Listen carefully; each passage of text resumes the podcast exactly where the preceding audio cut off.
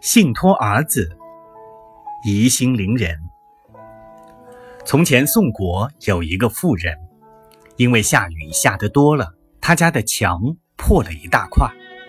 他的儿子说：“这里破了一大块，如果不把它补好，夜里一定有贼要来。”他的邻居老人也说道：“这里破了一大块，如果不把它补好，夜里一定有贼要来。”夜里，果然有贼来，偷了许多东西去。